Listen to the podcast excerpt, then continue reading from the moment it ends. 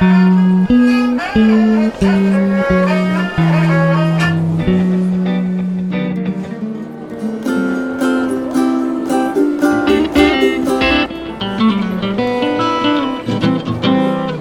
Stammtisch.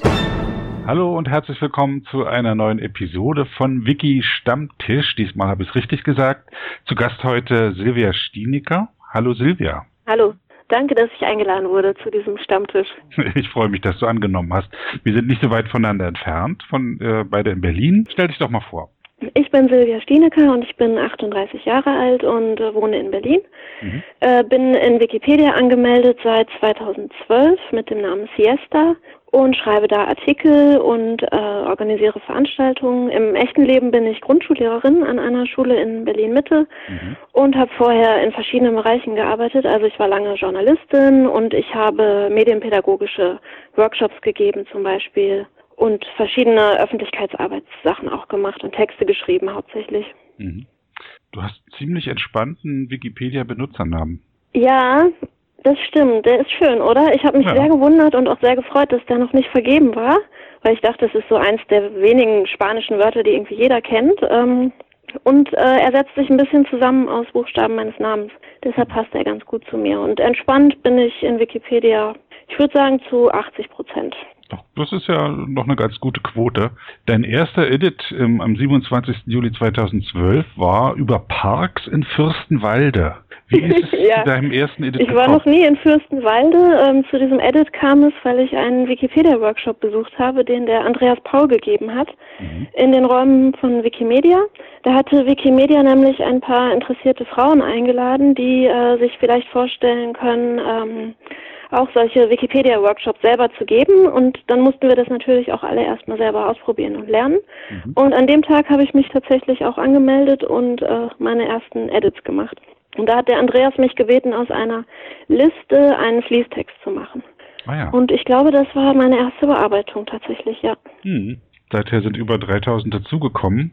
Aber hast du da äh, Themen, auf die du dich spezialisiert hast? Also so kann man das gar nicht sagen. Ich habe inzwischen so, ich glaube, 50 Artikel geschrieben. Ich schreibe sehr gerne Biografieartikel, weil die für mich einfach klar aufgebaut sind. Da weiß ich, was als nächstes kommt.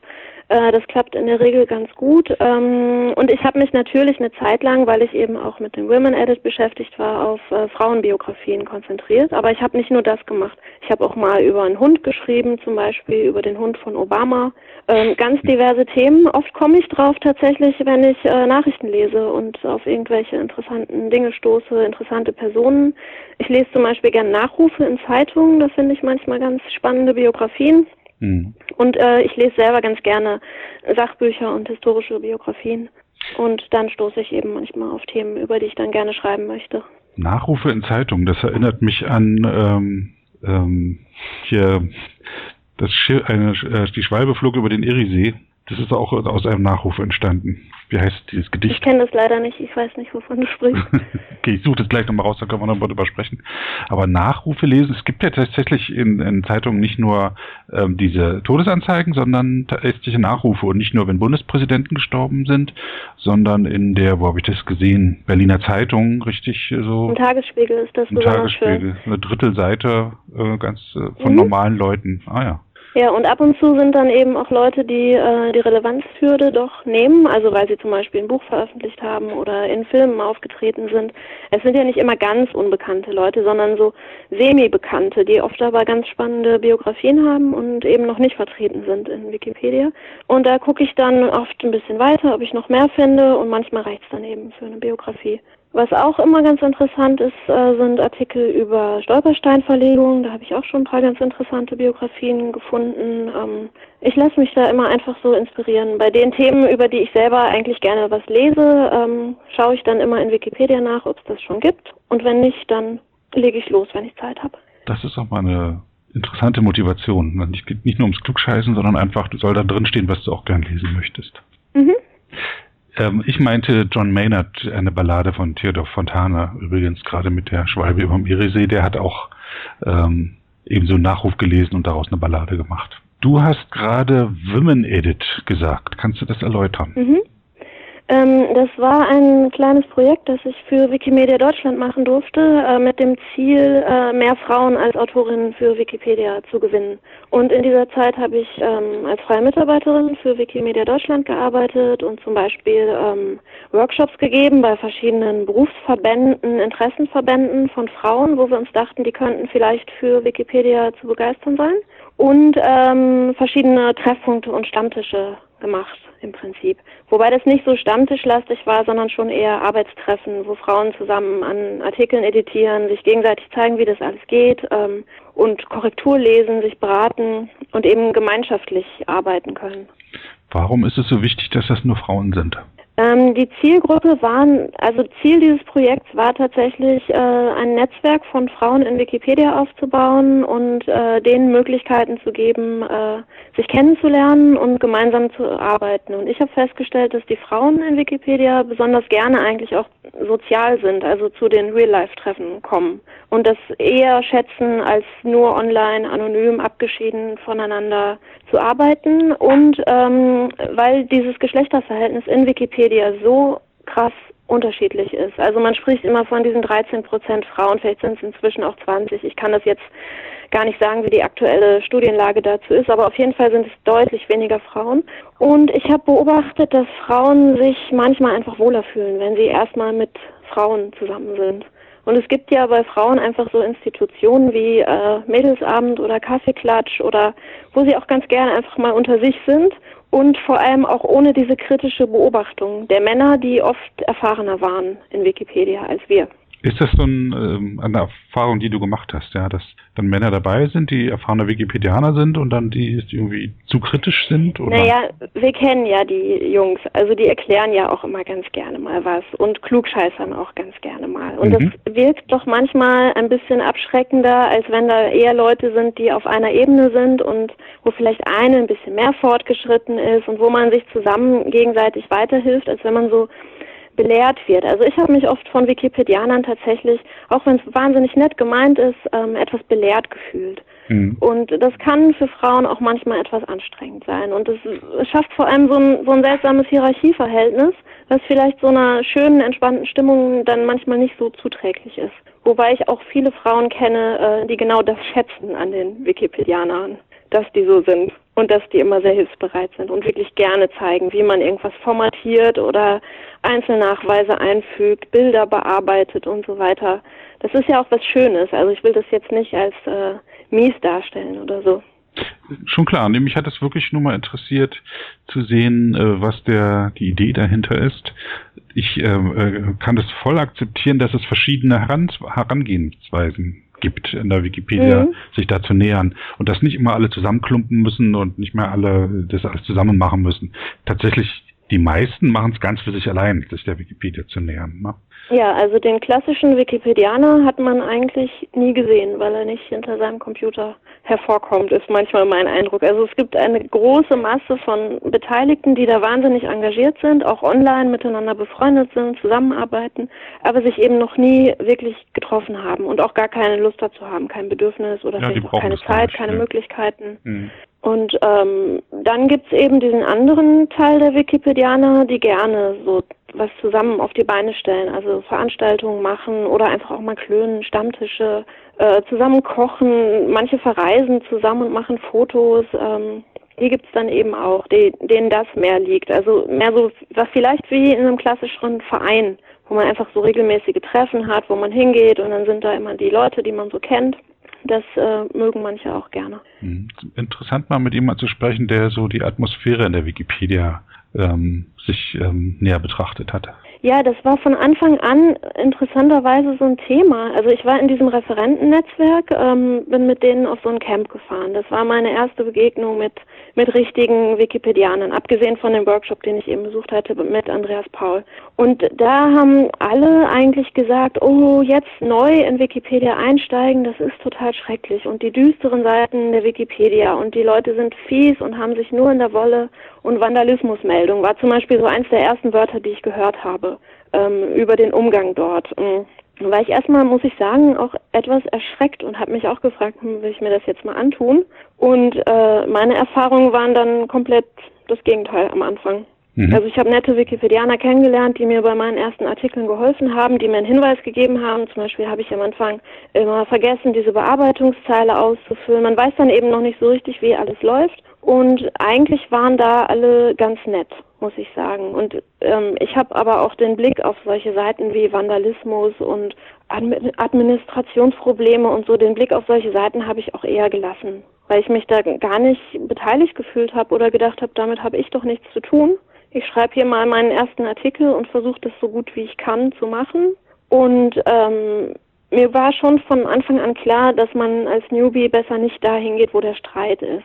Also vielleicht auch eher mit einem leichteren, unverfänglicheren Thema mal anzufangen, anstatt äh, gleich zu denken, ich verändere hier die Welt und dann äh, politische Artikel zum Beispiel zu bearbeiten, um die es eh schon immer viel Streit gibt. Oder sich in lange schwelende Debatten einzumischen. Also man kann das getrost alles auch mal links liegen lassen und einfach einfach so vor sich hin arbeiten, macht mehr Spaß. ja, und ähm, das, äh, du hast jetzt mehrfach Andreas Paul äh, genannt. Das ist, glaube ich, Benutzer Hirlang, der das veranstaltet hat. Äh, ja.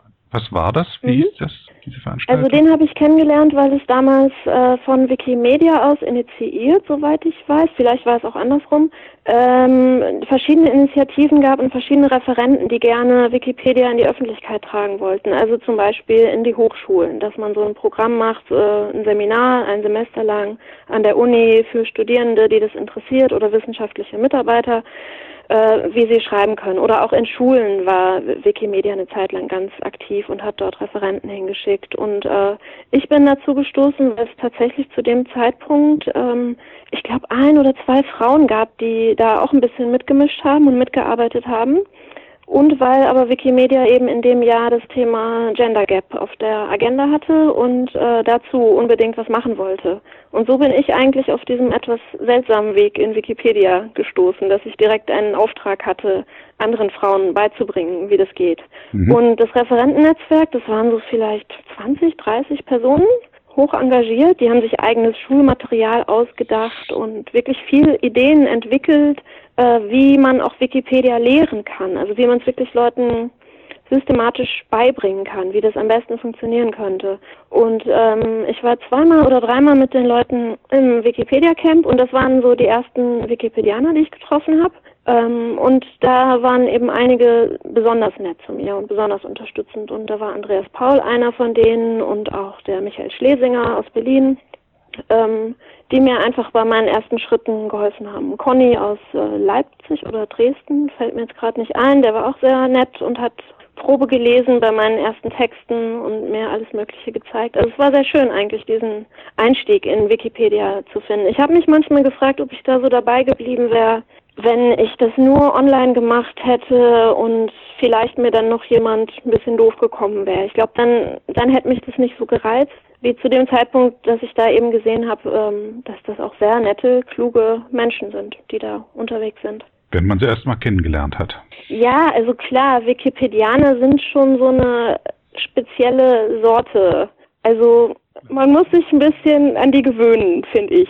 Mhm. Mhm. Manche sind ein bisschen polterig, manche sind vielleicht auch ein bisschen das, was man so Nerds nennt. Also ja, sehr technikfixiert oder ähm, Regelwerk fixiert sind einige ja auch. Ähm, man muss sich da so ein bisschen dran gewöhnen. Und natürlich sprechen die, wenn man da neu ist und man kennt die alle nicht, die sprechen eine absurde Sprache aus Abkürzungen, die man überhaupt nicht versteht.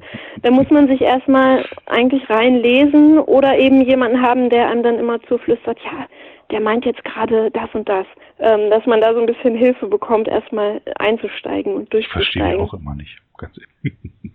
Also ich verstehe bis heute manche Dinge nicht und dann mhm. werden mir da auch manchmal irgendwelche Dinge um die Ohren geworfen, wo ich dann denke, ja, wenn du so gut Bescheid weißt, dann mach's doch selber, anstatt dass ich mich da reinfuchsen muss, was jetzt genau verlangt und gemeint ist.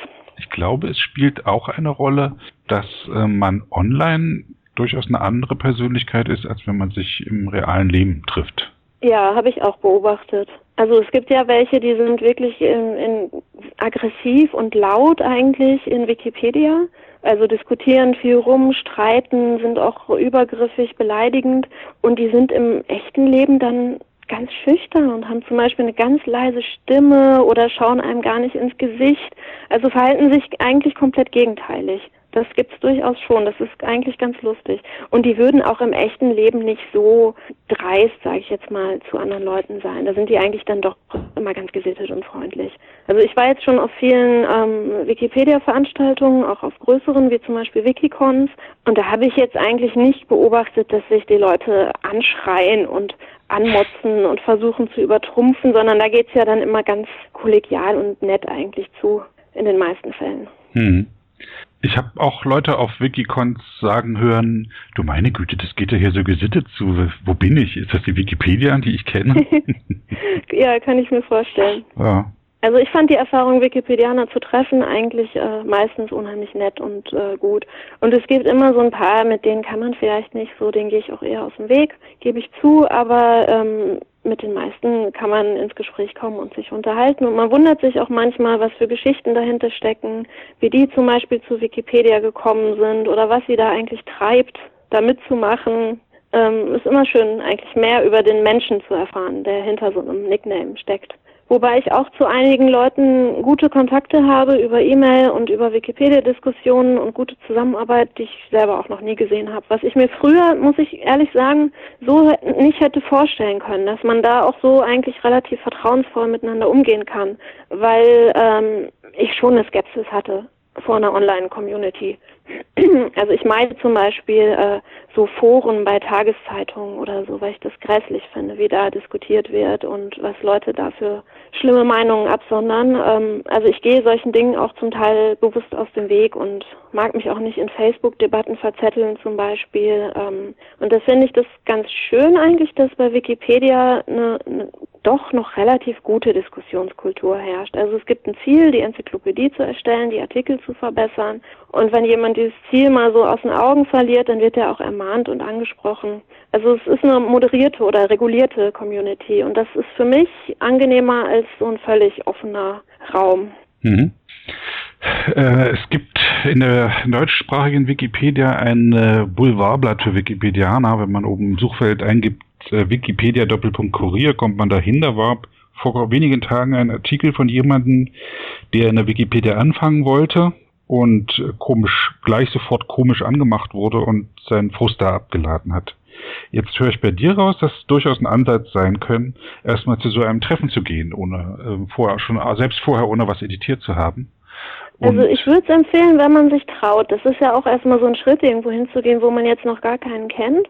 Äh, für manche ist das vielleicht auch nichts, weil sie ein bisschen schüchterner sind und eh den Plan haben, online aktiv zu werden und nicht äh, im Real Life. Aber wenn man Lust auf sowas hat und sich das traut, dann kann das total nützlich sein, einfach ein paar Leute schon im Rücken zu haben, also die, die zum Beispiel Bescheid wissen, dass man da gerade Neues und Versuche macht vielleicht glückt auch nicht immer alles sofort äh, und die das dann aber zum Beispiel auch sichten oder einem nochmal einen Tipp geben und einfach auf der Beobachtungsliste haben, wenn man beispielsweise einen Artikel eingestellt hat und dann auch einem helfen, wenn es eine Löschdebatte oder sowas Schreckliches gibt oder so eine Fundamentalkritik, was hast du denn hier gemacht, das ist ja alles Blödsinn und äh, so geht es hier überhaupt nicht. Ähm, da ist es schon ganz gut, wenn man einfach ja schon ein paar kennt von den Leuten. Hm. Für Menschen jeglichen Geschlechts gibt es dafür das offene Editieren beispielsweise jetzt in Berlin.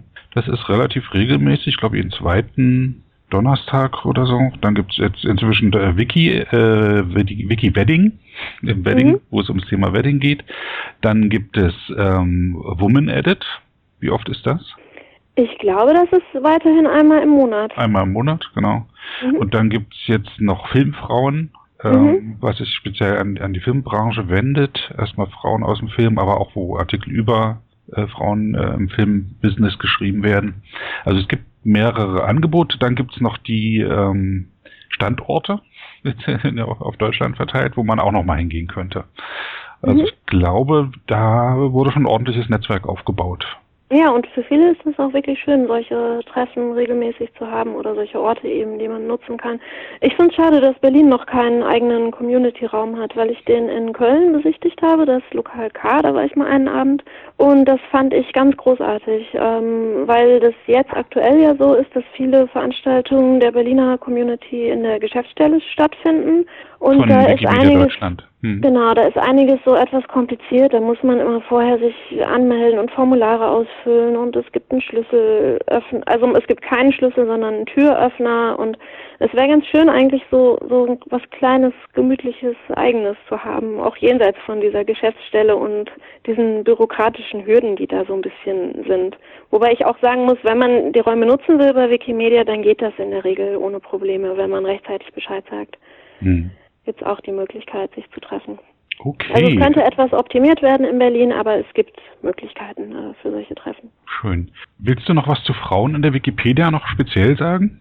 Also ich wurde ja ähm, in der Zeit, als ich dieses Projekt gemacht habe, total oft gefragt, ja, äh, woran liegt es denn, dass die Frauen nicht so mitmachen, wie wir das eigentlich gerne hätten, nämlich genauso viel wie Männer. Das wäre eigentlich mein Ziel.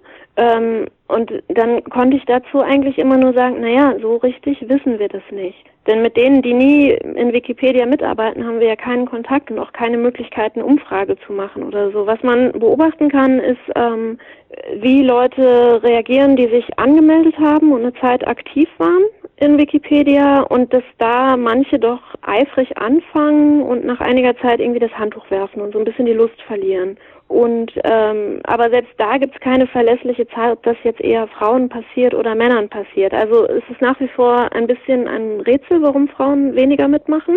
Ich habe verschiedene Vermutungen dazu, weil ich natürlich auch viel bei Veranstaltungen mit Frauen gesprochen habe, die zum Beispiel gerne schreiben, die bloggen oder sogar Journalistinnen sind oder im wissenschaftlichen Bereich schreiben. Hey, warum kannst du dir nicht vorstellen, das mal in Wikipedia zu machen? Und dann haben viele gesagt, dafür habe ich überhaupt keine Zeit. Ähm, klar, auch gerade jüngere Frauen sind oft mit Beruf und vielleicht Familie noch ziemlich eingespannt, dann gibt's noch Hobbys.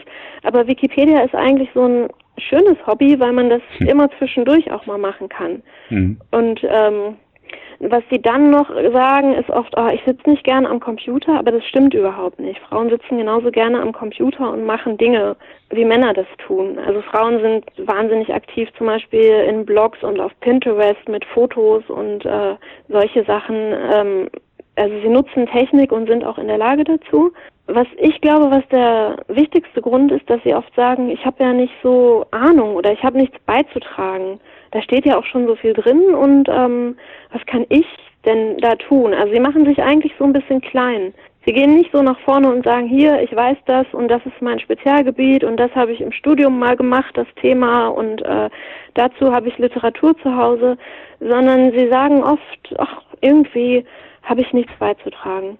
Und ich glaube, das ist so eine tiefsitzende Unsicherheit, die zum Beispiel auch dazu führt, dass Frauen in Gehaltsverhandlungen oft schlechter abschneiden als Männer, dass sie sich einfach immer noch ein bisschen weniger trauen, was ich sehr, sehr schade finde. Und Ziel des Projekts war eben auch, sie immer zu ermutigen und zu sagen, guck mal hier, ähm, du hast ganz viel auf dem Kasten. Du bist Spezialistin im Gebiet XY. Schau doch mal, ob da was fehlt in Wikipedia. Und auf dem Weg haben sie ja manchmal Lust bekommen zu schreiben. Also vielleicht brauchten manche da doch diese speziellere Ansprache oder Ermutigung aus dem eben genannten Grund. Hm. Und ich kann jetzt aber nicht behaupten, also darauf wurde ich auch oft angesprochen, ähm, ist, ist Wikipedia jetzt grundsätzlich sexistisch oder werden Frauen gehindert, werden sie ausgegrenzt? Ähm, ich würde sagen, nein. Mhm. Man kann sich ja auch, wenn man mag, als Benutzer anmelden und muss gar nicht sagen, dass man eine Frau ist.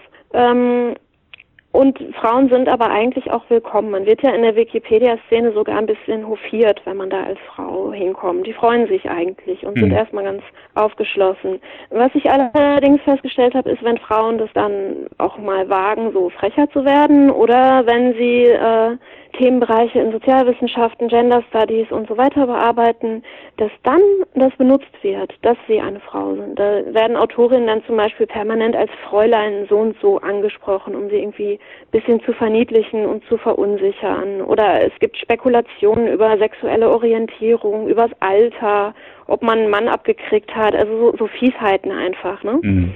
Äh, da wird es dann schon ab und zu haarig und da wird es auch benutzt, dass das Gegenüber eben eine Frau ist. Und das sind die klassischen sexistischen Mechanismen, wie man sie auch draußen in der Gesellschaft sieht. Also Frauen werden vielleicht manchmal nicht so ernst genommen, sie werden verniedlicht, sie werden teilweise sexuell belästigt. Also mir sind Fälle in Wikipedia bekannt, die ähm, absolut gruselig sind und unangenehm. Gibt es schon, aber es ist absolut die Ausnahme, würde ich trotzdem immer noch behaupten. Und man kriegt auch Hilfe.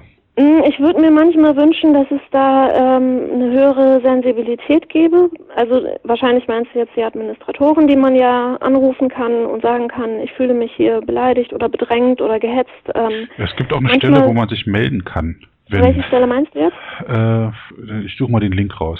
Sprich mal okay, weiter. Also ich weiß noch, es gibt ein Schiedsgericht bei länger andauernden Konflikten.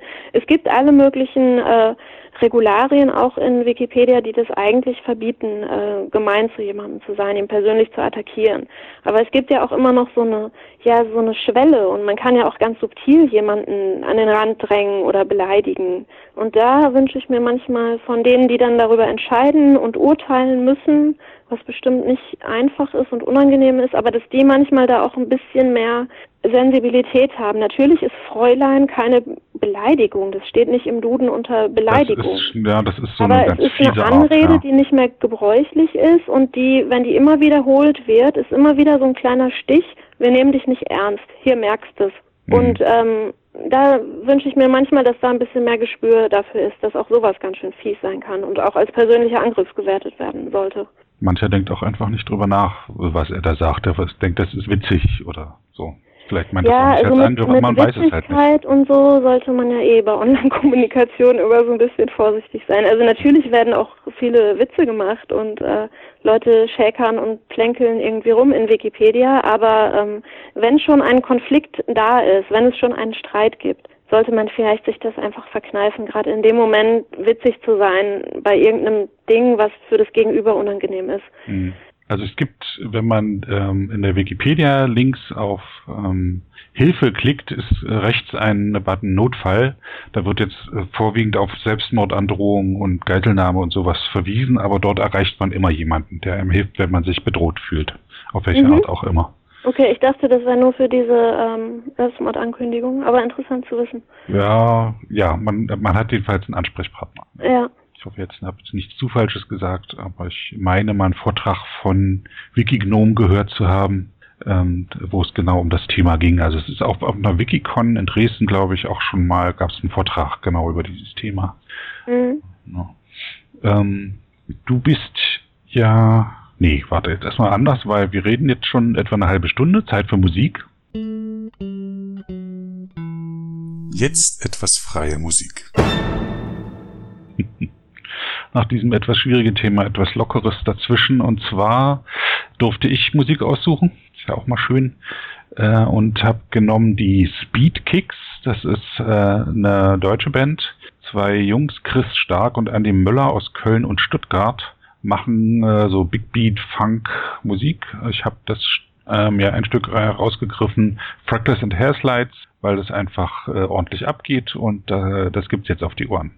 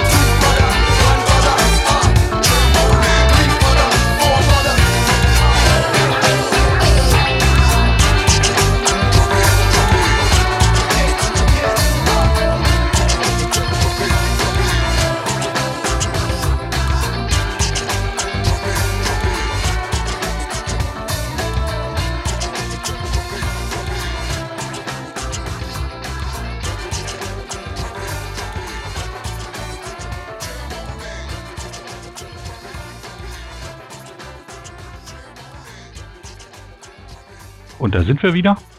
Wir mhm. hatten zuletzt gesprochen über Frauen in der Wikipedia, die äh, auch viel, wie man in die Wikipedia reinkommt. Und du hast ja auch, ähm, was bei dir, was ich bei dir besonders finde, ist, dass du eben nicht nur Editor bist, sondern auch selber dann angefangen hast, Veranstaltungen zu organisieren.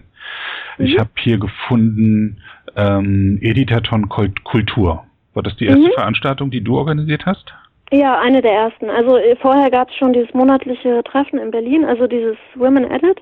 Mhm. Äh, und wir wollten dann auch mal was Längeres machen. Ähm, und ein Editathon ist eben so ein Schreibtreffen, was über mehrere Stunden geht. In der Regel macht man das am Wochenende, wenn die Leute ein bisschen Zeit mitbringen. Und wir haben uns das Thema Kultur ausgesucht, weil ähm, zu Anfang von Women Edit da auch einige bildende Künstlerinnen waren, die äh, fanden, dass die Frauen der bildenden Kunst einfach äh, zu wenig abgebildet sind in Wikipedia und so ist dieser Vorschlag entstanden. Mhm. Und ich finde auch nach wie vor, dass Kultur ein sehr schöner Bereich ist zu schreiben. Also mir gefällt es einfach auch dann zum Beispiel über Literatur zu schreiben, Rezensionen rauszusuchen, ähm, Biografien zu verfassen. Ähm, ist nach wie vor einer meiner Lieblingsbereiche. Hm. Und ähm, es hat auch viele interessiert. Also es war unheimlich erfolgreich. Es war der erste Editathon ähm, und es waren knapp 15 Leute waren, glaube ich, da und wir haben wirklich eine Reihe von Artikeln an einem Nachmittag erstellt.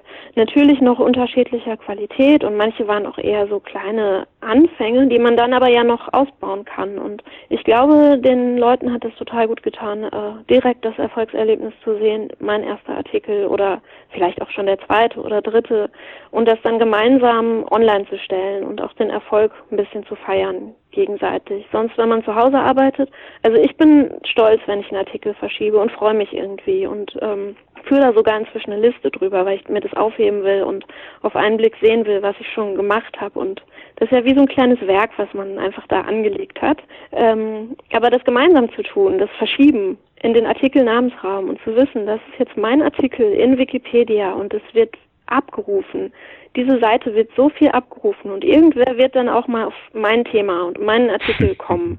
Das ist toll. Und wenn man dann sieht, äh, wie eigentlich in kürzester Zeit auch Leute dazustoßen und an dem Artikel noch ach, kleine Tippfehler verbessern oder Links anpassen. Also wie schnell das dann geht, dass das so ein Gemeinschaftswerk wird und dadurch dann immer noch ein kleines bisschen besser wird. Das ist schön zu erleben, das macht wirklich Spaß. Und wenn man das dann so zusammen genießen kann, dann ist das eigentlich besonders toll. Ich, ich freue mich so, dass du dich so freust, das so zu machen, weil es mir genauso geht. Ja. Kannst du kurz dieses Verschieben in den Artikelnamensraum erläutern, was das ist? Ja, man kann sich im Benutzernamensraum, also es gibt so verschiedene Räume in Wikipedia und es gibt den Benutzernamensraum, ich nenne es immer gerne die Werkstatt. Also da kann man sich eine Werkstatt machen und ähm, was man da arbeitet, das macht man erstmal ganz in Ruhe. Man kann auch mal zwischenspeichern und später weitermachen. Ähm, man muss sich nur immer klar sein, dass diese Werkstatt halt auch ein Fenster hat. Also dass Leute, wenn die Lust dazu haben, können die ins Fenster gucken und beim Arbeiten zugucken. Aber es ist noch nicht Teil der richtigen Wikipedia und es wird auch nicht gefunden, wenn jemand jetzt das äh, Lemma, also das Suchwort, in das äh, Suchefeld eingibt. Dann wird es noch nicht so einfach entdeckt. Und verschieben heißt dann, dass man das in den sogenannten Artikelnamensraum äh, schiebt. Und ab da ist es fester Bestandteil der Wikipedia und taucht auch bei Google zum Beispiel dann ganz schnell auf, wenn man den Begriff sucht. Ähm, und ab da ist es wirklich öffentlich für alle sichtbar. Mhm, genau. Es ist auch so eine Schutzmaßnahme. Ne? Man, man äh, kann eben bei Wikipedia nicht alles machen. Man kann nicht sofort hingehen und da irgendwas ändern. Das versuchen ständig Leute. Das nennt sich Vandalismus dann oder man wird auch schnell dann missverstanden als Vandale, wenn man da irgendwas ähm, äh, ändert und äh, irgendeinen formalen Fehler dabei macht. Darum ist es sicherer, das im Benutzernamenraum zu machen und dann geht man zu so einer Veranstaltung, wo man das schön erklärt geht, wie kriegt, wie das Also geht. man muss nicht unbedingt zu Veranstaltungen gehen. Es gibt ja auch noch andere Wege, Mentorennetzwerk beispielsweise. Es gibt auch unheimlich viele Hilfeseiten. Es gibt auch so Leute, die lesen sich gerne erstmal die Gebrauchsanweisung durch. Also es gibt verschiedene Zugänge, wie man, wie man das erlernen kann und rausfinden kann. Aber ich muss sagen, als unbedarfte Userin, die jetzt Lust hat, einen Artikel zu erstellen oder zu verändern und es noch nie gemacht hat, ich wäre im Leben nicht auf die Idee gekommen, dass ich mir erstmal so eine Art Werkstatt machen kann und das in Ruhe machen kann. Ich hätte gedacht, dass man sofort immer live und direkt für alle sichtbar Änderungen zum Beispiel dann vornimmt. Und man kann das natürlich ganz anders machen. Aber das muss einem auch ein bisschen erklärt werden. Und ich finde, da hapert es manchmal in Wikipedia. Also ich bin nicht der Typ für Gebrauchsanweisungen.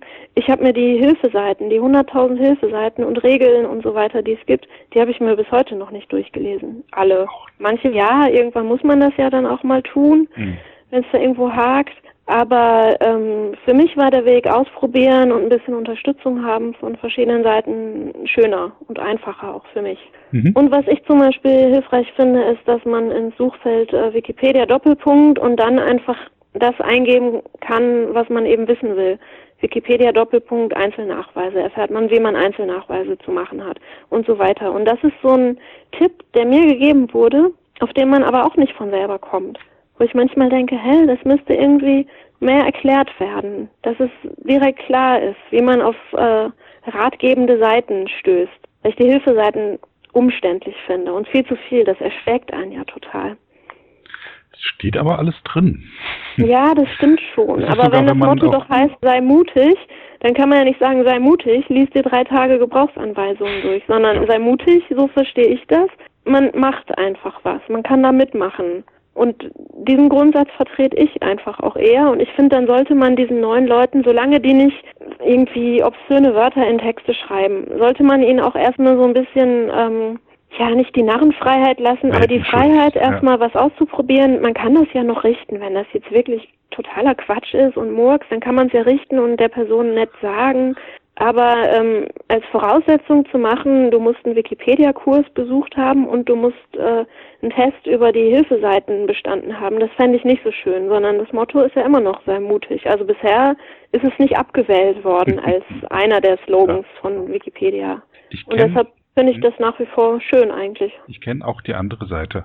Wenn man halt ähm, sich zur Aufgabe gemacht hat, diesen Vandalismus, diese obskuren Wörter, äh, mhm. die man in dort, die Leute in die äh, Wikipedia-Artikel einfügen, einfach weil sie es können, ähm, wenn man da das tut und dann halt dann äh, minütlich da Sachen rein tickern, eigentlich sekündlich, ähm, mhm. dann hat man schnell auch mal ähm, was als Vandalismus abgetan, was eigentlich gut gemeint war. Und dann hat man, nimmt man sich vielleicht nicht die Zeit, äh, mhm. da darauf einzugehen. Also ich verstehe das auch, weil das wirklich harte ja, aber Arbeit vielleicht ist. ist dann auch, wenn man jetzt so Admin ist oder Eingangskontrolle macht, ähm, vielleicht hat man dann auch so ein, so ein sehr verzerrtes Bild, weil dann doch vielleicht eher die blöden Sachen bei einem aufschlagen, dass man irgendwann denkt, oh, die spinnen doch alle. Ähm, was sind denn das hier die ganze Zeit für Idioten?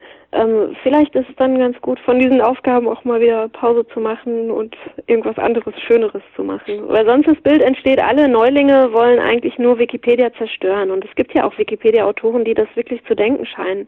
Also die wollen was zerstören und wenn wir denen nicht sofort auf die Finger klopfen, machen die hier alles kaputt. Und da ist so, ein, so eine Misstrauenskultur bei einigen, die finde ich nicht produktiv und nicht schön. Und ich frage mich eben auch, also das Projekt Wikipedia ist inzwischen etabliert und ist in so einer stabilen Phase, ist mein Eindruck. Es existiert schon eine Weile, Wikipedia ist wunderbar, ist anerkannt, die Autoren und Autorinnen arbeiten gut zusammen, ähm, haben einfach ein tolles Projekt geschaffen. Aber was ist mit der Zukunft, wenn, wenn Neulinge so reihenweise verschreckt werden? Durch ein Wahnsinnsregelwerk oder durch so eine Argumentation wie, ach, das haben wir doch schon 2005 diskutiert. Woher soll der das denn wissen, dass sie das 2005 schon diskutiert haben? Und Diskussionen muss man auch manchmal einfach wieder neu führen und mit neuen Beteiligten nochmal drüber reden. Vielleicht hat sich auch irgendwas geändert. Was und da wird mir manchmal so ein bisschen Angst um das Projekt, dass ich, dass ich denke, oh, also wird es die nächste Generation geben oder den, den Nachwuchs, den Wikipedia einfach auch braucht. Was denkst du denn, wie Wikipedia sich in den nächsten Jahren entwickeln wird? Na, wie ich gesagt habe, ich glaube, es ist unheimlich stabil und es könnte jetzt so eine Phase kommen, wo man sich vielleicht eher ausruht. Äh, die Newbies werden verschreckt, Artikel werden vielleicht auch nicht mehr gewartet, sind dann irgendwann so Karteileichen, die, wo einfach Sachen nicht mehr stimmen, weil sie überholt sind. Und dass es dann so ja, wie so ein Zahn, der so ein Loch hat, das sich ausbreitet, dass es dann so in sich ein bisschen zusammenfallen würde. Aber das ist jetzt so eine ganz düstere Ja, wollte ich gerade sagen, meine Güte. Ähm, hm. Die positivere ist, ähm, dass Wikipedia sich vielleicht noch mehr zu einem äh, sozialen Netzwerk auch entwickelt. Mhm. Also dass Zusammenarbeit beispielsweise gestärkt wird, wieder in Themenbereichen, in Redaktionen, da gibt's ja schon wahnsinnig viel, aber dass das vielleicht wieder gestärkt wird ähm, und dass die Newbie-Betreuung vielleicht auf professionellere Beine gestellt wird. Also sei es ein Online-Sozialarbeiter, der wirklich den Auftrag hat äh, und auch von mir aus ein bisschen bezahlt wird dafür, äh, zum Beispiel Leuten Hinweise zu geben. Wäre doch eigentlich eine ganz nette Sache, wenn man das einführen würde. Mhm, um die so ein bisschen mehr einzubeziehen. Und es gab auch schon so einen Versuch wie das Teehaus, das sollte ja auch so angelegt sein an Facebook und mit besonders freundlichen Leuten. Ähm, das war aber so ein Projekt, ich habe das selber nie genutzt, weil ich nicht noch in so eine andere Art von Plattform einsteigen wollte. Ich finde es eigentlich gut, wenn alles wirklich in der realen Wikipedia auch parallel passiert. Also diese Newbie-Willkommenskultur oder wie man das nennen möchte, sie anzulernen. Mhm. Das wäre eine wichtige Perspektive, denke ich, für die Zukunft. Dass man einfach ähm, das Projekt aktiv hält und auch die Autoren-Community aktiv hält. Manche haben vielleicht nach 15 Jahren die Schnauze voll und machen das nicht mehr. Ähm, bei manchen haben sich Lebensumstände verändert, sie können nicht mehr so mitmachen. Ähm, also es muss immer frischen Wind geben in diesem Projekt, sonst wird es irgendwann wie so ein hohler Zahn. Ja, nee, hohler Zahn ist bei mir ein ganz schlechtes Bild, da kriege ich gleich Zahnschmerzen. Aber wo wir gerade von der Zukunft sprechen, du bist ja Grundschullehrerin. Hast du mhm. da schon in deiner Arbeit mit Wikipedia was getan? Ein bisschen. Also ja, man sagt ja immer so, Kinder sind die Zukunft und da habe ich gedacht, okay, äh, schon mal die Wikipedia-Zukunft mhm. ein bisschen äh, hier absichern und habe ein kleines Wikipedia-Projekt gemacht mit meiner Klasse, also die sind neun bis zwölf Jahre alt und ähm, ich muss sagen, ich habe mir da ein bisschen viel vorgenommen. Ich habe nämlich gedacht, wir kommen vielleicht auch dahin, dass wir kleine Verbesserungen machen. Gemeinsam kann man ja auch dann am Beamer eben zuschauen, wie das geht. Ähm, die Schule ist gut ausgestattet mit Laptops, also wir hatten gute Bedingungen mhm. und ein bisschen Ahnung von Wikipedia und wie man es vermittelt, habe ich ja auch. Und dann gibt es auch tolles Schulmaterial, was man wirklich im Unterricht einsetzen kann. Ähm, ich habe aber gemerkt, dass bei Kindern in dem Alter die Computerskills einfach noch nicht so ausgeprägt sind. Also die wissen nicht, wie sie beispielsweise einen Tab öffnen können oder ah, okay. äh, Copy und Paste. Also das hapert einfach wirklich noch an so elementaren Kenntnissen. Und die machen auch in der Grundschule erstmal einen Computerführerschein, wo sie überhaupt lernen, die Maus zu bedienen und auf der Tastatur zu tippen und was eine Enter-Taste ist und so weiter. Okay. Und da habe ich die so ein bisschen überrannt und überfordert, habe ich gemerkt, dass, dass so weit sind die einfach noch nicht. Und dann haben wir aber ein ganz schönes Projekt gemacht. Wir haben ähm, einen Jugendroman gelesen, der heißt Insel der blauen Delfine und in dem Buch kommen ganz viele verschiedene Tiere vor und unter anderem auch Tiere wie Otter und äh, Seeelefanten, verschiedene Fischarten und Muschelarten.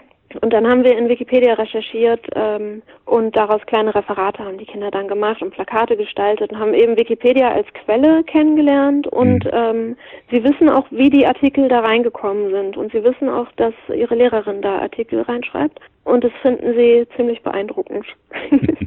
Ist denn Wikipedia oder Nee, das wahrscheinlich noch gar nicht, sondern äh, Online-Arbeit, ist das irgendwie in den Lehrplänen von Berlin verankert? Ja, also in der vierten Klasse machen bei uns alle Schüler einen Computerführerschein und der beinhaltet Schreiben mit Word, also Tastatur bedienen einfach. Wie mhm. kriegt man ein Leerzeichen hin oder eine Leerzeile und solche Dinge. Und ähm, online erste Schritte, würde ich sagen, lernen die da. Also die nutzen dann solche Kindersuchmaschinen wie Blinde Kuh oder FragFin Mhm. Ähm, damit sie nicht mit dieser ganzen Fülle von Google beispielsweise erstmal überfordert sind und vor allem, dass sie auch auf kindgerechten Seiten erstmal landen. Ähm, und dann dürfen sie eben kleine Rechercheaufgaben machen und äh, müssen im Internet Sachen suchen und rausfinden. Und die sind immer total heiß auf Computer. Äh, also wenn man mit diesem Computerrollwagen um die Ecke kommt, dann freuen sie sich unheimlich, aber sie verbinden Computer, weil sie es eher von zu Hause so kennen, halt mit Spielen und Filme schauen. Mhm. Das ist für sie der Computer. Und dass man da selber was reinschreiben kann, was von anderen gelesen werden kann, finden sie zwar auch faszinierend und gut, aber die Hürden sind noch ein bisschen hoch. Und deshalb würde ich, also wenn ich nochmal ein Wikipedia-Projekt in der Schule mache, würde ich das ähm, entweder so machen, dass wir einfach Wikipedia als Recherchetool benutzen, als Quelle ähm, oder mit älteren Jugendlichen eben, weil da kann ich mir eigentlich schon vorstellen, dass die auch schon beitragen können. Also Hast du das irgendwo aufgeschrieben, deine Erfahrung mit der Schule? Ähm, nein, eigentlich nein, nicht. Eigentlich nicht. Nein, also das man hat im Schulalltag nicht Zeit, jetzt so Projekte und Stunden so schriftlich auszuwerten naja, und zu sammeln. Hätte ja sein können. Ähm, Aber es wäre ein schöner Ich habe mich auf Wikicons schon mal mit anderen Lehrern ausgetauscht, wie hm. die auch Wikipedia benutzen. Und, ähm, Wollte ich gerade sagen, wäre ein schöner Vortrag von der Wikicon. Ja, also ich glaube, dass dieses Wissen darüber, wie äh, Inhalte im Internet entstehen, dass die von Menschen da reingeschrieben werden und dass das Internet eine relativ offene Plattform ist ähm, und dass man da aber auch auf Quatsch stoßen kann. Ich glaube, dieses Wissen müssen wir Kindern und Jugendlichen jetzt ganz, ganz dringend beibringen. Also auch so eine Medienkritik oder Medienskepsis, dass sie im Wissen hinter jeder Internetseite kann auch äh, irgendwer stecken, der vielleicht seine komischen Verschwörungsmythen verbreiten will oder irgendwelche Vorurteile schüren möchte. Also dass sie kritisch bleiben. Und dafür ist Wikipedia eigentlich ein ganz guter Ansatz oder auch Blogs. Also ich habe auch schon mal mit Jugendlichen Blogs äh, ähm, hergestellt, weil sie dann ja sehen, ähm, ja, selbst ich kann da was reinschreiben. Also bitte nicht alles glauben, was da steht und schön kritisch bleiben. Und dass es natürlich auch Spaß machen kann. Also politische ähm, Ermächtigung zum Beispiel, Partizipation von Kindern, die ihre Meinung sagen dürfen im Internet. Solche Projekte finde ich immer ganz großartig, wenn man sie dazu ermuntert, auch das Internet eben nicht nur zu konsumieren, sondern selber zu produzieren. Hm. Okay, das äh, ist auch ein super spannendes Thema und ähm, mhm. auch wirklich interessant hier zuzuhören. Ich habe selber einen äh, Sohn, der jetzt in der siebten Klasse ist und ähm, wenn er so erzählt, was er in Computersachen macht, dann äh, klingt es so, als ob sie, ja, er hat gelernt mit Paint zu malen und er kann in, in Word was schreiben, aber so oh. Medienkompetenz, so das äh, kommt ein bisschen kurz, habe ich so den Eindruck. Also ja, also viele Lehrer sind ja auch so ähm, selber nicht sonderlich erfahren. Mhm. Das muss vielleicht sich auch erst über die nächsten Jahre ein bisschen weiterentwickeln. Ich hatte dann auch Anlauf genommen und mit seinem Informatiklehrer, der das heißt irgendwie anders, was sie da tun, ähm, äh, gesprochen und angeboten, halt äh, mal in einer Stunde da zu sein und zu zeigen, wie man einen Edit in der Wikipedia macht. Mhm. Das hatte ich mit meinem Sohn ausprobiert und er war total fasziniert und hatte dann äh, ziemlich schnell die Prinzipien auch verstanden, dadurch, dass er einfach nur das war äh, die Web, nee, der Artikel über seine Schule, da haben wir reingeschrieben, dass das früher ein reines Jungsgymnasium war. Mhm. Da hatten wir eine Stelle gefunden, äh, wo man das, äh, wo was wir dann auch äh, belegen konnten, so, konnten einen Beleg einfügen. Und dadurch sind die, ganzen Sachen da hochgekommen. Und das hätte ich gerne auch in der Schule gemacht, aber dann hat das irgendwie nicht in die Zeit reingepasst. Das muss ich dann, man muss dranbleiben. So, ja, also Fall. ich kann mir gut vorstellen, dass die Schulen sich da auch ein bisschen über ähm, externe Unterstützung einfach freuen. Mhm. Also das Wikipedia-Schulprojekt, das es mal eine Zeit lang gab, das wurde von den Schulen ganz gerne angenommen. Die fanden das gut, solche Workshops auch mal einfach in der Schule zu machen. Mhm. Und ähm, ich denke, dass da Nachholbedarf ist einfach bei Lehrkräften. Aber natürlich haben wir auch einen Lehrplan und müssen auch, also ich bin Deutschlehrerin, ich muss auch in so einem Schuljahr verschiedene Textsorten bearbeiten, ähm, Märchen, Gedichte, was da alles auf dem Lehrplan steht. Ähm, manchmal läuft einem auch die Zeit weg für Themen, die man eigentlich auch sehr wichtig findet und gut findet. Mhm. Du warst in der letzten Woche in der Schweiz. Mhm. Ich habe so. zum ersten Mal teilgenommen an äh, Glam on Tour. Mhm. Also GLAM ist ein Projekt von Wikimedia Deutschland. Das bedeutet, das ist eine Abkürzung GLAM. Äh, das bedeutet Galleries, Libraries, Archives and Museums. Und da sollen Kooperationen gestiftet werden, wenn ich das jetzt richtig wiedergebe, zwischen Kultureinrichtungen, die ich eben genannt habe, und der Wikipedia-Community. Und Glam on Tour ist so ein na, so ein Veranstaltungsformat, wo man zusammen irgendwo hinfährt, wo es spannend ist. Also in der Regel sind es Museen gewesen, glaube ich, in den letzten Jahren. Und dann ähm, das als Schwerpunkt nimmt für die eigene Wikipedia-Arbeit. Also wir hatten ähm, in dem Museum in Davos, wo ich war, ähm, eine sehr interessante Führung äh, über den Maler Ernst Ludwig Kirchner im Kirchner Museum und danach hatten wir einen ganzen Tag Schreibwerkstatt gemeinsam und haben Artikel geschrieben in der Bibliothek des Museums und äh, durften eben dort auch Bücher benutzen, durften in der Ausstellung fotografieren, äh, rumlaufen, wie wir lustig waren. Äh, und an dem Wochenende sind unheimlich viele Artikel rund um den Maler entstanden. Mhm. Und es war eine ganz schöne Sache, weil das ähm, so, also für mich war da eigentlich alles abgedeckt, was ich mir von einem guten Wochenende so vorstelle. Also waren sehr nette Leute, wir haben Kultur erlebt, wir sind wandern gegangen, wir sind oben ähm, auf die Schatzalp gegangen. Das ist der die Vorlage für den Zauberberg von Thomas Mann. Mhm. Und da haben wir ein Lungensanatorium besichtigt und eben viel über diese Zeit gelernt, äh, als es diese Tuberkulose gab und eben die entsprechenden Sanatorien auf den Schweizer Bergen. Und äh, danach haben wir eine unheimlich lange Wanderung gemeinsam gemacht und sind dabei eigentlich auch gut ins Gespräch gekommen miteinander. Es war ein sehr schönes, intensives Wochenende, auch sehr arbeitsam. Also mir hat an dem Schreibwerkstatttag wirklich der Kopf gebrummt zum Schluss. Mhm. ähm, und es spornt unheimlich an, in der Gemeinschaft zu schreiben weil wir natürlich dann auch so eine Dokumentation gemacht haben und uns gegenseitig äh, gelobt haben, wenn wieder ein neuer Artikel da drin gelandet ist, der fertig war. Also es war sehr, sehr produktiv und sehr schön. Würde ich nochmal machen, wenn es in meinen Zeitplan passt. Wem würdest du empfehlen, an sowas teilzunehmen? Mm, also das ist schon speziell, weil es einfach auch ähm, ein Ziel hat, also wirklich den Artikelstand, um einen Themenbereich zu verbessern. Ich weiß nicht, ob das für jemanden, der so ganz neu ist, nicht zu insidermäßig und auch ein bisschen zu leistungsorientiert sein könnte. Ich denke, so leicht erfahrene Anfänger und erfahrene Wikipedianer, wenn die da zusammenkommen, wie es jetzt auch übrigens der Fall war, ähm, dann kann sich das gegenseitig unheimlich gut ergänzen. Also jemandem, der noch gar nicht editiert hat, würde ich vielleicht sowas nicht empfehlen. Mhm. Ich glaube, da, das ist schon ein bisschen sehr insidermäßig oder auch anspruchsvoll. Also wir haben natürlich, als wir da in dieser Bibliothek saßen, auch die ganze Zeit mit komischem Insidersprech um uns geworfen und äh, waren auch vertieft in Arbeit und so weiter. Für Außenstehende, also für den Museumsdirektor und seine Mitarbeiterin, ähm, hat das vielleicht auch teilweise etwas schräg und skurril gewirkt, was wir da gemacht haben. Wie wir da alle in die Laptops gestarrt haben und getippt wie die Bescheuerten und ähm, ja, aber für die war das dann eigentlich auch ziemlich interessant. Natürlich haben die sich gefreut, dass über den Maler jetzt viel mehr zu lesen ist in Wikipedia und fanden es schön, uns kennenzulernen. Und ich finde es auch gut, auf dem Weg Wikipedia so in die Öffentlichkeit zu tragen und auch in Institutionen zu tragen, weil von denen ja im Prinzip das freie Wissen dann auch abhängt. Also was geben die eigentlich frei für die Öffentlichkeit? Wie weit sind sie mit der Digitalisierung von Beständen? Und da ist es für Sie sicher ganz interessant und hilfreich, auch mal die wikipedianische Perspektive zu hören. Ja, man hat ja da hautnah erfahrene Wikipedianer. Und genau, und die Mitarbeiter haben sich ja auch alle selber einen Wikipedia-Account angelegt und wollen einfach ihr Wissen auch in Kunstgeschichte äh, doch jetzt etwas mehr einbringen in ähm, Wikipedia. Also das ist so ein, so ein Wechselspiel. Ne? Das ist für beide Seiten ein tolles Erlebnis, denke ich. Und ähm, es gibt noch so einen kleinen Ableger von der von Glam und Tour. Das ist die wikipedianische Kultur.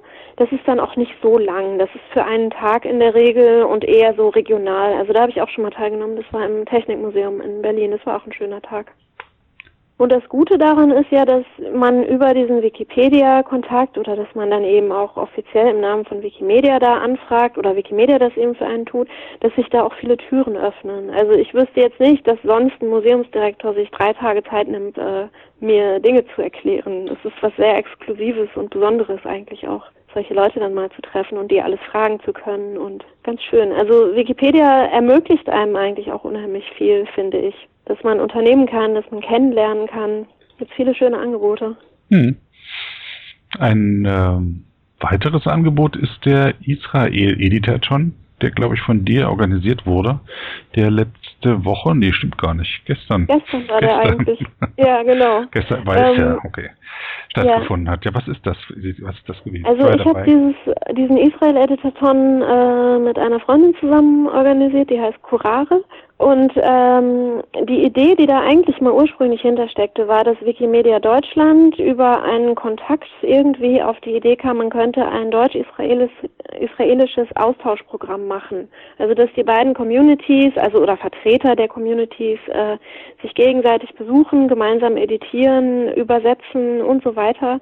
Vielleicht auch so eine Art Glam on Tour draus machen, also wirklich irgendwo hinfahren, wo es was zu besichtigen gibt oder ein tolles Archiv geöffnet wird, äh, um dann gemeinsam zu schreiben. Und ähm, Wikimedia Deutschland und Wikimedia Israel haben dafür Geld beantragt bei einer Stiftung, die das Projekt allerdings erstmal abgelehnt hat. Mhm. Ähm, und deshalb ist noch nicht so ganz klar, ob wir es vielleicht nochmal versuchen oder ob man das bei einer anderen, bei einem anderen Sponsor eventuell einreichen könnte.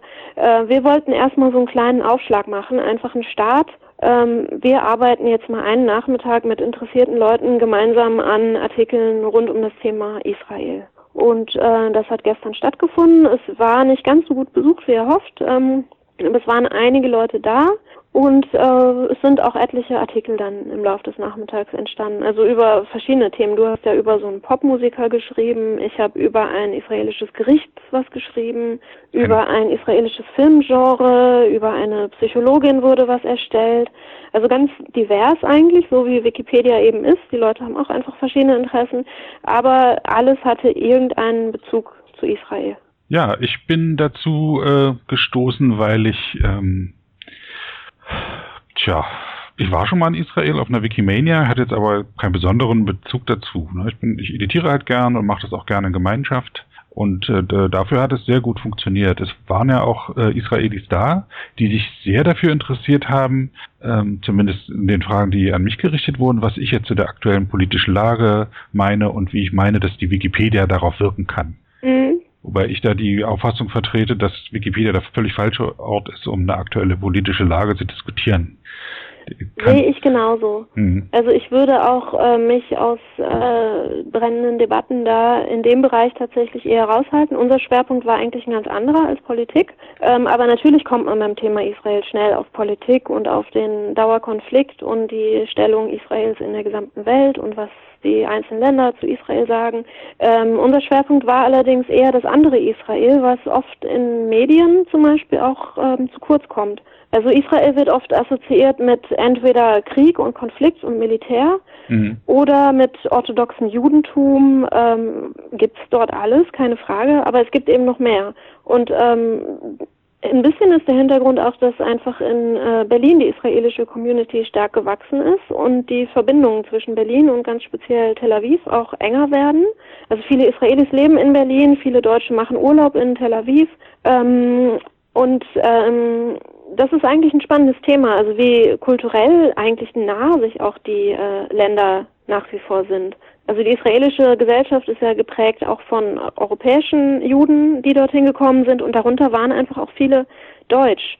Und deshalb gibt es eine enge Beziehung nach wie vor zu Deutschland. Und die jungen Israelis reisen jetzt unbefangen nach Berlin und leben hier und finden es großartig und toll und feiern diese Stadt und da haben wir gedacht, es wäre ja auch interessant, mal etwas mehr von ihrer Kultur, also ihrem Alltagsleben eigentlich auch zu erfahren. Mhm. Nicht immer nur über äh, Religion zu sprechen oder über Krieg, ob man das jetzt sinnvoll findet, Siedlungen oder nicht und Abwehr gegen Terror und wie ist das nochmal mit Gaza und so weiter, sondern mal so einen ganz anderen Zugang dazu zu finden. Aber dass die Israelis sich dann doch zu diesen Themen gefragt haben, zeigt, dass man das nicht ausblenden kann.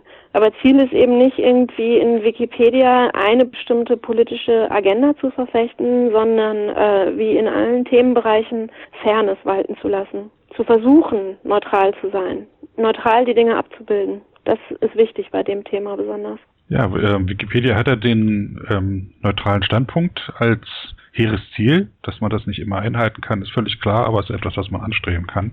Ja, man kann sich das vornehmen und genau, es ist ein Ziel, aber niemand kann von sich selber sagen, dass er total objektiv über allen Dingen steht und neutral zu allem ist. Natürlich sind wir geprägt von dem, was wir gelernt haben, was wir erfahren haben, wo und wie wir aufgewachsen sind. Ähm, das bleibt ja nicht aus und das ist ja auch nichts Schlechtes. Mensch nach wie vor zu sein, aber man muss sich natürlich bemühen um Fairness, Ausgewogenheit und neutrale Darstellung, was ganz schön schwer ist. Und manche Leute behaupten von sich, sie seien ganz neutral und ich denke immer, nee, bist du genau in dem Moment jetzt eigentlich gerade gar nicht. Und ähm, ich würde von mir selber nicht sagen, dass ich zu allem immer ganz neutral bin. Ich gebe mir Mühe, genau, es ist ein hehres Ziel. Aber natürlich hat man Meinungen im Kopf. Mhm. Für mich war auch einer der Gründe teilzunehmen, dass ich immer was lerne, wenn ich Artikel schreibe. Es ist ja nicht so, dass ich das äh, alles Wissen in mir aufgesaugt habe, in mich aufgesaugt habe und das jetzt absondere, sondern ähm, ich weiß es auch von anderen Wikipedia-Autoren, man liest sich was an für einen Artikel. Man ist gar kein Spezialist für ein Thema, sondern nee, genau. äh, eignet sich eben das Wissen an. Und indem ich die über diesen Pop-Sänger halt geschrieben habe, mhm. der eine äh, schwulen Ikone geworden ist über einen Song und der ein, ein ein Fernseh, äh, ähm, Größe in, in Israel ist, der aber auch ähm, äh, eine, eine Musikrichtung vertritt, die so auf ähm, äh, äh, orientalischem äh, äh, Wurzeln hat, was in, in Israel äh, eine ganze Zeit lang nicht so gern gesehen wurde. So, das war irgendwie altertümlich und langweilig. Und jetzt ja, aber Folklore. Ganz groß, das galt so als Folklore und Musik von Großeltern. Genau, die arabische Musik. So eine Art Polka, was in Deutschland die Polka wäre, ja. wahrscheinlich. Ja, und das ist jetzt da wieder ganz groß im Kommen. Und ich habe da vorher nichts darüber gewusst und jetzt äh, aber schon. Ja, Wikipedia-Arbeit macht schlau. Also ich glaube, man, man lernt immer was dazu. Hm. Das ist wenn man selber schönes, anfängt, zu einem Thema zu recherchieren. Und das macht ja auch den Reiz aus. Sehr schönes Schlusswort übrigens für unsere Sendung. Wikipedia macht schlau. Mhm. Man kann es eben nur empfehlen, glaube ich. Ich danke für dieses wundervolle Gespräch. Ich danke dir auch. Es war ganz großartig. Bleib schön neugierig und hab noch einen schönen Tag. Alles klar. Danke für das Gespräch. Tschüss. Tschüss. Das war eine Episode des Podcasts Wiki Stammtisch von und mit Sebastian Wallroth. Die Episode steht unter der Lizenz Creative Commons Namensnennung 4.0, abgekürzt CC by 4.0. Diese Lizenz erlaubt Ihnen erstens, die Episode zu teilen, also das Material in jedwedem Format oder Medium zu vervielfältigen und weiter zu verbreiten. Zweitens dürfen Sie die Episode bearbeiten, also das Material remixen, verändern und darauf aufbauen, und zwar für beliebige Zwecke, sogar kommerzielle. Ich als Lizenzgeber kann diese Freiheiten nicht widerrufen, solange Sie sich an die Lizenzbedingungen halten. Die Lizenzbedingungen lauten, Erstens, Sie müssen als Urhebernamen Wiki Stammtisch, Sebastian Wallroth angeben. Zweitens, Sie müssen die Lizenz CC BY 4.0 angeben. Drittens müssen Sie, wenn möglich, einen Link zur Lizenz beifügen. Viertens müssen Sie angeben, ob Änderungen vorgenommen wurden. Fünftens dürfen Sie diese Angaben in jeder angemessenen Art und Weise machen, allerdings nicht so, dass der Eindruck entsteht, dass ich als Lizenzgeber gerade Sie oder Ihre Nutzung besonders unterstützte. Zuletzt dürfen Sie sechstens keine zusätzlichen Klauseln oder technischen Verfahren einsetzen, die anderen rechtlich irgendetwas untersagen, was diese Lizenz erlaubt